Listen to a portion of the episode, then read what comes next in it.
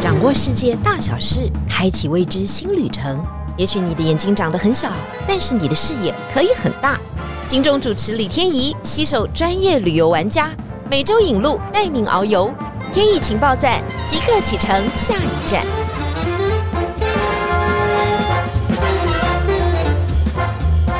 情报站，你说赞不赞？欢迎大家带来到节目现场。你想用什么样的方式去环游世界呢？很多人都抱着环游世界的梦啊，想说坐飞机。我告诉大家，你会累死，而且你可能没有办法在这两三年完成你的梦想。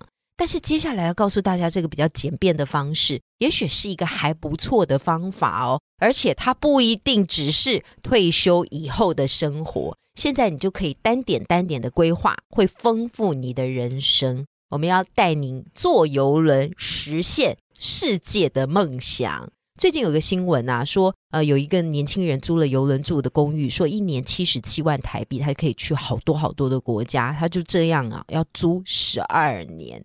今天的节目现场来宾，我们邀请到的不是这位年轻人，他也没有租十二年，但是我们必须说他是玩游轮的专业户。我们欢迎游轮达人吴尚阳先生。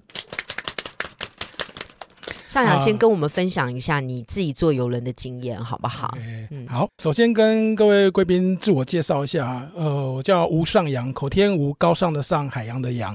那因为之前的工作主要就是在来七年之前是带游轮团嘛，哎，所以我们主要就是带一些像是阿拉斯加、欧洲、地中海还有北欧的这个游轮航线。那我自己如果不带工作的话，也是偶尔会找时间去搭游轮这样子。所以游轮搭了也不算多了，但也十几趟、二十趟快有了这样子。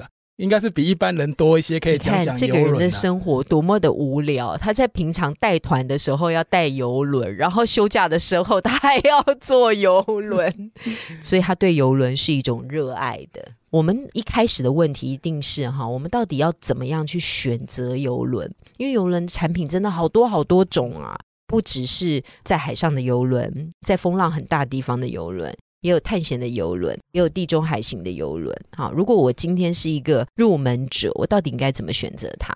那首先我要先强调的一个观念哦，也是大家常常在分享一个观念，就是说没有最好的游轮，只有最适合你的游轮。嗯，这个观念很重要，只有最适合你的，没有最好的。那所以我们就要找到是什么是适合自己的游轮。就是说，我们可以把这个游轮的市场哦，当成一个金字塔等级来看的话，一般通俗市面上把它分三种，最下面那一种叫做 popular 或 contemporary，就是入门款，入门款大众化游轮，然后再来是比较好一点的叫做 premium，就是所谓的优质游轮，嗯，然后最高阶的叫 luxury，就是所谓的奢华型游轮。这三种游轮的类型呢，我们以底层的这种 popular 的大众化游轮来讲。它的品牌我们常听到，比如说像是 P N O、嘉年华、哥斯达、M S C，然后还有像 N C L、挪威游轮、皇家加勒比，哦，这个都是比较常听到所谓大众化游轮。大众化游轮为什么叫大众化？顾名思义。它目标客户群，它是锁定这个市场上最大的客户群，一般人都可以接受。对，一般人都可以接受，因为我们想到游轮传统的或者有那个 premium 优质游轮，想到都是中老年人比较多。哦。但是这种大众化游轮不是，它会比较年轻化取向，它希望能招更多的说的大家可以接受的是指价格还是指天数？价格上它比较没那么贵，在它的游乐设施比较花俏，是。对它上面可能比如说你在现在有的游轮上面有电动玩具场啦，有赛车的赛道啦，旋转的滑水道啦，还有高空吊索或是在游轮上冲浪的。这个很明显都是属于大众化游轮的范畴，因为它要吸引年轻人来，而且在大众化游轮上，它有个特征就是它通常除了有小孩子的俱乐部以外。他小孩子的俱乐部的年龄下限也比较低，嗯，因为一般来讲优质游轮的话，通常小孩子年纪的下限大概都三岁。说小朋友上去有点奇怪，对。可是到那个大众化游轮的话，他小朋友年纪有了六个月我就收了，哦，所以他就希望说你爸爸妈妈带小孩上去，然后你可以游轮，对你可能小孩子就交给他们的托运中心，爸爸妈妈就去 happy，将来又有一个小朋友可以带上船，对不对？这是 club mate 的概念，对不对？对，所以就分层消费，对，所以所以这个等级的游轮，它就属于大众化取向。这个等级就是它船比较大，我们看到这种十五万、十六万，甚至二十万吨、二十三万吨的那种游轮，都是属于这种大众化阶层，价格通常也比较亲民，因为它要打比较大的客户市场。然后再来上一级的话，就是所谓的 premium，就所谓的优质游轮。它就比较像传统的游轮，嗯。我们一般想到游轮会想到什么？想象中铁达尼号就穿那一副德性，然后装潢就是那一个样子，对对。对。有两天一定要有晚宴，对不对？大家一定要穿高级的对对对对，衣服要穿的比较规矩一点，然后食物的服务上会比较精致，是。摆盘呐、餐点口味也都比较好，但相对的就比较安静，没有那么热闹，价格也比较贵一点。嘿，那这种类型的游轮有哪些？台湾最常听到公主游轮，Princess，它就被归类为优质游轮。然后再来像是这个 Celebrity 名人游轮，然后还有和美游轮 Holland America，然后还有 Cuna，这是老牌船公司，一八四零年就有这个老牌英国游轮，它是算是优质游轮里面已经算是比较高档的。这个就是一般我们常听到这些品牌。然后再往上面的话，金字塔顶端了，对，这更贵的奢华版，奢华版船又更小。比如说以前的王者已经倒掉，水晶游轮、历经七海 （Regin Seven s e a 银海游轮那种 Silver Sea，还有像一些德国公司叫 Hypac Lloyd 然后还有 s e b o n 这个都是非常有名的。好了，他刚刚讲了这么多，我相信大家一定查不完了。想说这些船公司怎么距离台湾都这么这么的远呢？确实啊，你要做到这些游轮呢，并不是他都会来到台湾。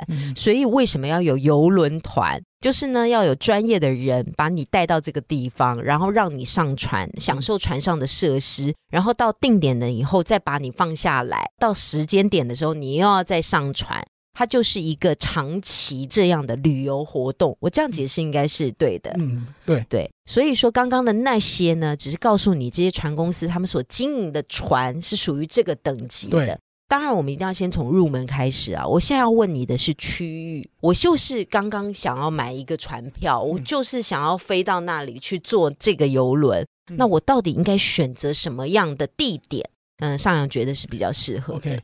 我们首先选地点的话，台湾的客人我都会推荐他从阿拉斯加开始玩起。阿拉斯加走，这感觉是一个很远的地方，所以我要先坐飞机坐到嗯北美的阿拉斯加去。嗯，一般的话可能有几个地方可以去，飞到美国的西雅图，对，或是加拿大的温哥华，从那个地方搭游轮，然后出发到阿拉斯加，我所谓的内湾航道。因为其实阿拉斯加游轮玩的主要就是内湾航道那一块。你在看地图的时候，阿拉斯加造型像一个锅子。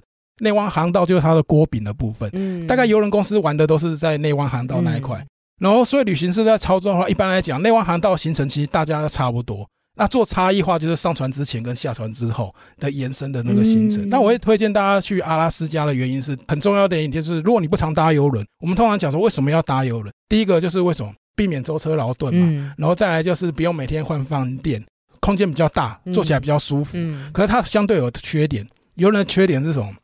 怕晕船呢，然后有的人觉得海上航行日太无聊，嗯，对，这是最两个让人家诟病的地方。我们要挑选入门款游轮，就是避开这两个缺点。第一个，你要怎么样不容易晕船？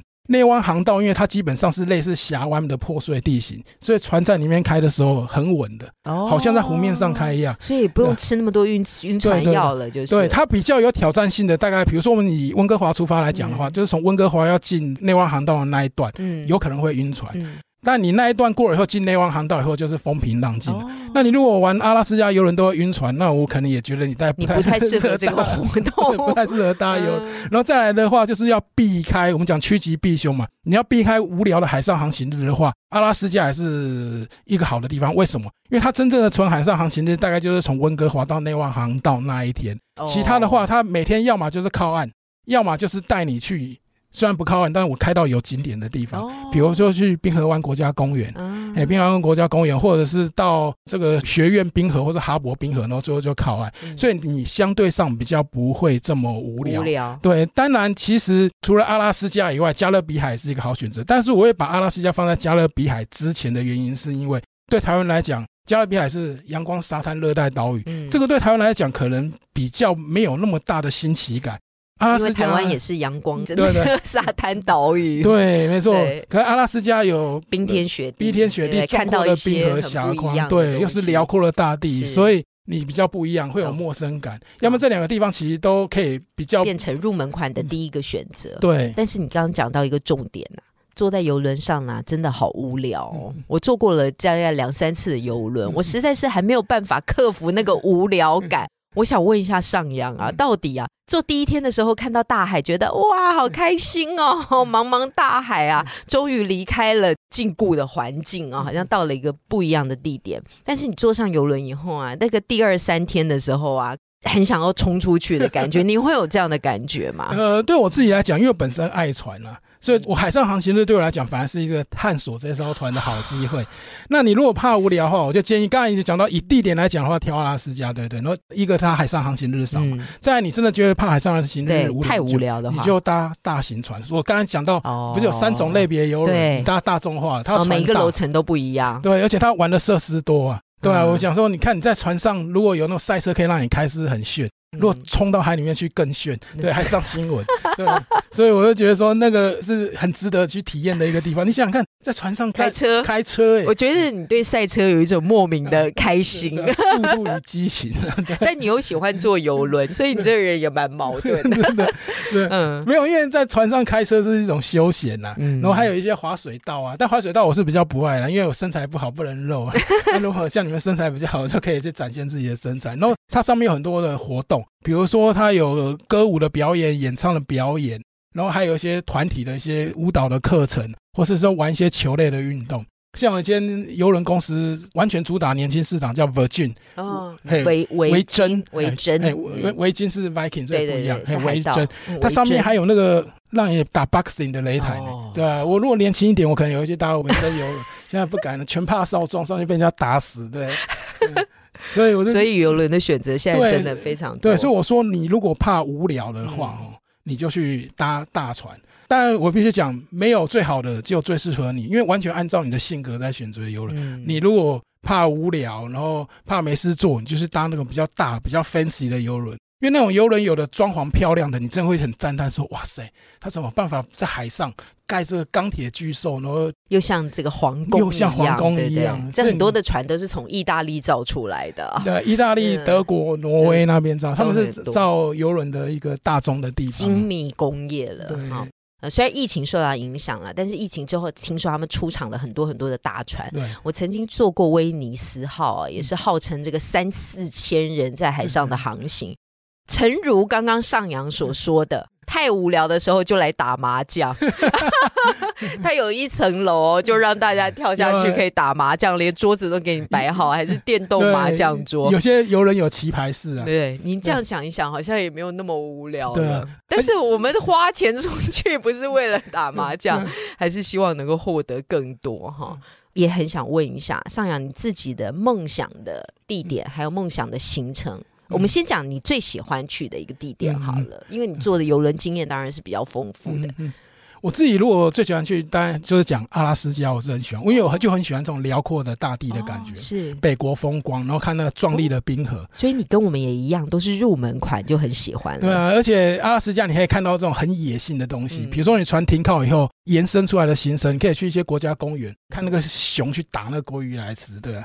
哎，或者冲下去跟熊去抢鲑鱼，但这不行了，因为也是熊的食物的一部分这样子。对，但是我就很喜欢这种平静之中带一点野蛮，对对野蛮的感觉，就有冲突的美感。对，没错没错，我就很喜欢在阿拉斯加美丽，然后再来挪威的峡湾，我觉得也非常不错。哎，挪威的峡湾我觉得也非常非常棒的一个地方。然后还有一些就是我个人比较喜欢的一个行程，围绕特定主题的一个游轮，像是日本它有夏日祭典呢。哦。对，然后他夏日祭典的话，它像钻石公主号，它有艘船，他会带你去看亲生的那个睡魔祭。是，哎，那个非常非常棒，时间点都算的刚刚好。对，他就刚好带那艘船，然后你去晚上可以去看日本那个睡魔祭的表，因为睡魔祭很精彩，它好像有点像是灯笼的这个花车的游行在那边推。然后他有更猛的进阶版，就是四个夏日祭典都可以看到睡魔祭、干灯祭、阿波舞祭，然后还有夜来祭。它是让你看四个，因为这个我是觉得搭游轮非常棒的一个原因，是因为你如果不搭游轮，你要搭新干线、搭飞机去换，仔细看地图，这四个地方其实有点离散，你每天就是在拉车换车就很麻烦。那饭店一直换换换，那房间是换到最后室友不对，你可能都不知道，所以你就是搭游轮都不用换饭店换房间，对吧？睡醒就到一个点，多好。然后又看当地的祭典，对，然后有目的性的去看，对，所以我觉得这个行程非常棒。我觉得这是算是公主游轮的一个招牌行程啊，它的钻石公主号。当然，同样的行程，日本有个游轮公司叫飞鸟，嗯，飞鸟也有类似的行程，但我不建议大家搭飞鸟的原因是一个飞鸟贵了。对，当然贵不是产品的问题，是你的问题。但是问题是说，一般人可能是还是以价格为第一考量。对对对对，飞鸟贵，你要去选择贵的，而且也拦不住。对，而且飞鸟它是比较高级、奢华，有人船上规矩多啊，他要穿的衣服是要很正式的。那我觉得台湾人不见得喜欢，所以我也觉得说这个钻石公主不错。那还有特定一些地方的点，我很想去，但还没成型的，像是梦想清单当中，我想去巴拿马运河跟那个苏伊士运河。巴拿马运河是因为要看那个神奇的功法嘛？对，因为我爸爸是船员呐，然后所以我小时候常常听我爸讲说，哇，那个船就是水闸这样一层一层一层，好像坐电梯这样上去，是是是，然后上面有个大湖，然后船在大湖再开到另外一边去。对啊，那我就很想看看这个，人家讲说有游轮的行程有有有游轮，有有的游轮就是标榜会穿越巴拿马运河。我知道像珊瑚公主号吧，它就是有开这边这个行程，而且穿越巴拿马运河的游轮它没办法太大。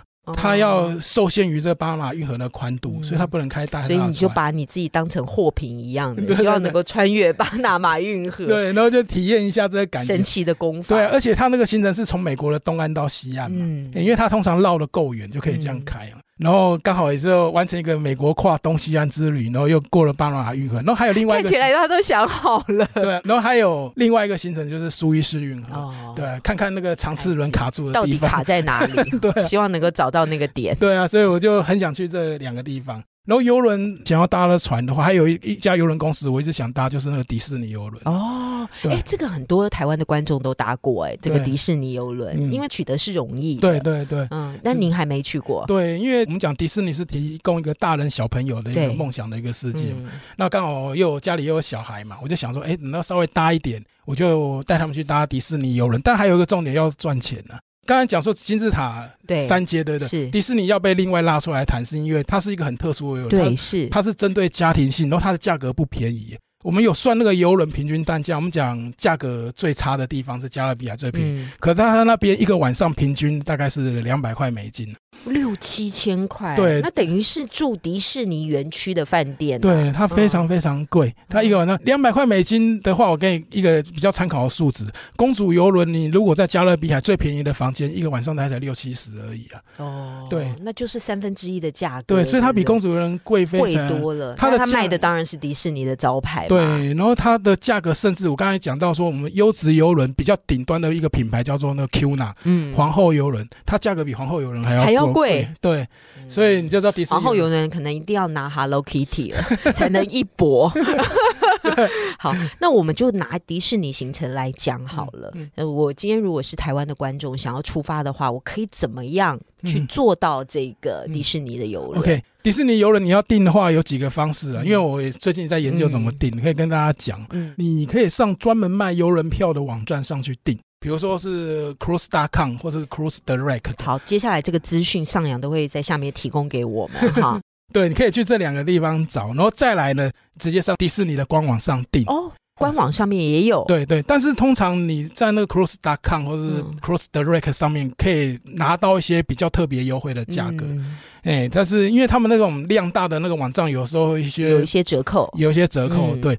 因为迪士尼游轮在台湾没有正式的代理，那如果你将来要订游轮，你如果这个游轮公司在台湾有代理合作旅行社的话，那当然这样子，你也可以去找旅行社去做，它价格未必比较便宜，但是问题要对方便这样重，而且你如果不常搭游轮，我建议你不要一开始就跟那个网站买，因为有的东西你根本搞不清楚状况。比如说很现实的一个问题，你今天你订到这个房间，如果你希望是说我三个人要住两人房，对，这个房间有没有那个沙发床可以折叠？或者说有没有多个房？清了，对你你根本不知道，对，没有办法问的很清楚。对，所以这个时候你一家如果卖游轮的旅行社能够存活，就是你这种问题你要答得出来。是对，或者是说。这个船上有什么样的付费餐厅？然后有没有免费的水、免费的饮料？这个旅行社如果够专业的话，应该能够回答这个客户我们上这个迪士尼游轮的船港是在佛罗里达，它大概有三个港口了，主要以佛罗里达为主，德州也有，因为它大部分都是开到这个加勒比海去。因为加勒比海是我们讲说游轮的超级战区啊。价钱见刀见骨，杀到最厉害，所以他赚了他的品牌，但是他又把成本降低。对，因为那边竞争太激烈，所以他比较便宜点。然后，但是那边的游轮是最多的，而且他们游轮公司在那边会有自己的私人岛屿。那迪士尼游轮通常在加勒比海大概是三到五天了，三到五天，然后通常三天大概会有一天的海上航行日，或是两天。嗯，海上航行日就会让你去体验船上活动的好机会，你可以去参加迪士尼的一些活动。嘿，然后去他的特色餐厅，或是因为你看威曼好像也算是迪士尼的吧，我记得，对啊，你就吃饭的时候啊，就是有威曼人跟你 cosplay 表演呐，然后提供有没有大家有没有觉得很兴奋的感觉？对啊，而且他有一件很很好，这样就不无聊了。对啊，而且你如果爸爸妈妈带很小朋友去，还可以把小朋友寄在他的托放小朋友的中心。上扬一直很想把小孩寄走，对你讲到重点了，对。当然就是要赚钱了，因为它很贵啊。有些人讲说迪士尼游轮就三天到五天意犹未尽，我跟你讲，如果真的七天的话，我就山穷水尽了。这那它真的太贵了，所以我在讲说，我这一两年要好好赚钱 了。哦，要圆一次梦啊，要做一下迪士尼。对啊，看你要不要带你小朋友去啊？我小朋友可能不要迪士尼，应该要沙丘。对好，这个是很特殊的游轮体验啊。当然，刚刚特别讲到的就是迪士尼游轮嘛，因为它就是一个品牌的经营，它品牌已经变成它的 IP，它的 IP 就复制在很多的产品上面，当然也复制在它的游轮上面。那游轮又特别顶。级嘛，一个晚上消费就是两三百块美金了哈。接下来我们还要再谈一个，这也很顶级的。好，我们特别要介绍一下庞洛游轮嘛，因为它也应该也算是一个船的集团，但它经营的方式好像又很不一样了。对，没错。首先我们要讲说庞洛这个集团的话，它是一家法国的公司，嗯，因为因为市面上主任的游轮公司的话，大部分是属于这个美国、英国的系统为主。那庞洛它是属于这个法国的，然后再来讲以分类来讲的话，它也是被归类在刚刚讲这个 luxury 金字塔顶层的这个阶，比较顶级的，对，比较顶级，因为它单价也不太便宜，一个晚上经常大概是八九百美金起跳的这样。然后你如果是那个 luxury 这类别的话，通常船都不大。嗯。然后在旁若这种大小的游轮上的话，有些人会把它分类更小一种船，叫做精品船，因为它船大概就是一万吨上下。对。然后载客数大概在两百五十，也不多。对，两百五十人以内。哎，所以它的船小，然后比较精致，所以人家会把它叫做是一种精品类型的游轮。那这种游轮很适合做什么？我们讲说所谓的 explorer 或 expedition，就是探索探险船。哦，精品船又做探险船，对，所以这是它的市场所在。因为早期我们如果去所谓的南北极玩，比如说南极，坐渔船吧，哎，也不能说渔船了，但是就比货船好一点。它那个船的品质说真的不是太好。是，对你不管是说那个 Poseidon 或是夸克哦，他们的船就是住起来真的只能讲说就是交通工具，对，不是像游轮那一种享受舒服的地方。可是旁洛的话，它的船就真的就是有五星饭店的水准，它的装潢、它的餐食，虽然它船不大了，因为你去南极有个重点，你南极是没办法进大船的，对，有所谓的这个南极公约衍生出来的一些规范，你一艘船载客如果超过五百人是不能靠岸的，嗯，然后你超过这个南纬六十度有没有？嗯，你是不能排放任何污水，然后不能烧重油。因为其实游轮是很污染的东西，它是烧重油，对。然后小船的话，它从重油换成柴油，虽然成本高，但相对大型游轮来讲，它成本负担比较不会这么大。所以为什么说旁若游轮它在南极这个探索探险很有优势？因为它在那个地方它船小嘛，然后它又比一般的探险船坐起来舒适，所以他就可以带客人比较有一个好的舒服的游轮体验。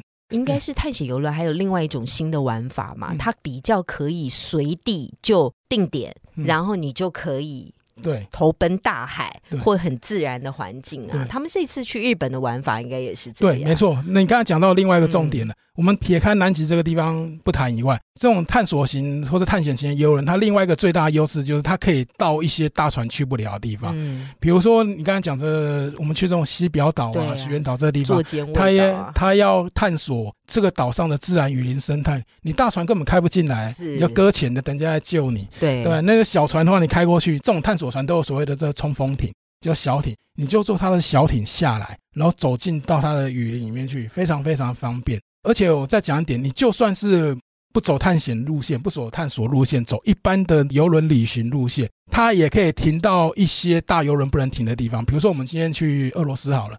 你如果去圣彼得堡的话，你大船要停在很外港。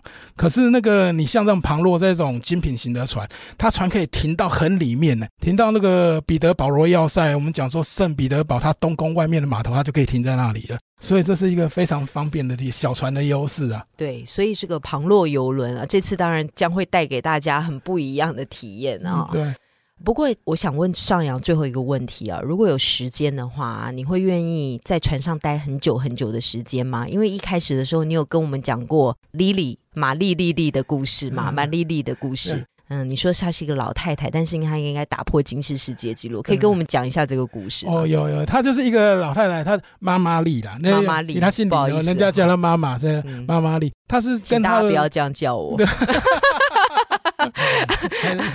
对吧？她跟她老公就是以前她老公常常带她一起做游轮旅行，然后在一九九七年之后，她老公过世了，但她的遗言交代就是说，千万不要放弃搭游轮。所以从这之后，她就继续持续她的游轮旅行。一开始是和美，后来换水晶，那她就从这个一九九七年，然后一直到二零一五一六都持续在搭游轮。她搭游轮，我记得在二零一五一六的时候，她有给水晶钱呐，但十几万美金呐。然后在上面这样玩了一整年，然后他几乎都是住在游轮上面，还写书写他这个游轮的这个生活日志。然后水晶上面有一个房间，就是特别保留给他的，就让他可以持续搭游轮。不知道观众对于这样的生活是不是很羡慕呢？大家要知道，在游轮上面，我们都吃东西都可以吃到饱哦，你随时想吃东西的时候，都有人来服务你哦。上扬是不是很羡慕这样的生活呢？重点还是要钱，对我还讲了，你有时候我们嫌它贵，但贵不是产品的问题，是你的缺点。所以上扬说，只要金钱这个问题可以解决的话，他是很乐意住在游轮。对，而且顺便跟你们一提哦，当通常被归类到 luxury 这个类别的游轮的时候，它这个船上通常这个饮料是包含在内的。你如果是大众化跟 premium，通常是不包含。所以哪一天心情不开心的时候，就喝到醉。对对对，也是可以。尤其是到那个历经七海或者水晶这种，连酒都是包在里面的。好了，不管开不开心，都可以喝到醉。对对，但不要不要不要喝醉，不要跳海。好啊，今天游轮的行程当然也请这个游轮的玩家，他应该真的算是达人级的人物啊，来告诉我们很多游轮不知道的秘辛。从小船到大船都有不一样的选择，最重要的是要选择你适合的。嗯，可以来一个人生上面的规划，坐一趟游轮是不错的体验哦。今天非常谢谢上扬，我们的这个天意情报站，你说赞不赞？他终于会了，谢谢大家，谢谢。